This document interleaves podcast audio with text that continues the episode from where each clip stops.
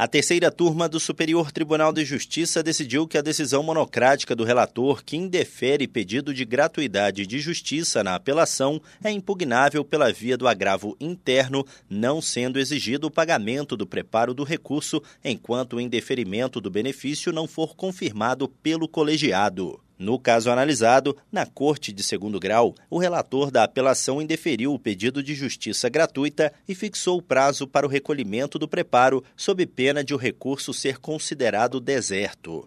Contudo, antes de vencer o prazo para a interposição do agravo interno, o Tribunal de Justiça de São Paulo não conheceu da apelação em razão da deserção. Para o TJSP, o ato jurisdicional que indefere a justiça gratuita tem natureza de despacho e, por isso, não é sujeito a recurso, de modo que seria possível reconhecer a deserção logo depois de transcorrido o prazo para realizar o preparo. No STJ, o colegiado da terceira turma deu provimento ao recurso. A relatora, ministra Nancy Andrighi, lembrou que o Código de Processo Civil prevê que a decisão de juízo de primeiro grau que nega gratuidade ou revoga a concessão é atacável por agravo de instrumento, exceto quando a questão for resolvida na sentença contra a qual cabe apelação. Segundo a ministra, o dispositivo não faz menção, contudo, ao caso de negativa do benefício por decisão do relator em segunda instância. Nancy Andrighi citou ainda precedentes do STJ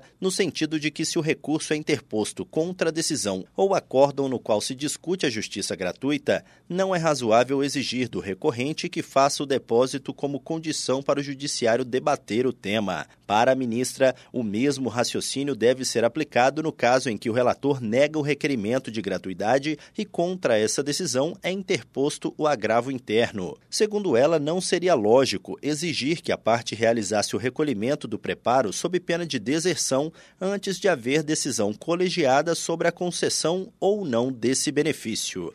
Do Superior Tribunal de Justiça, Tiago Gomide.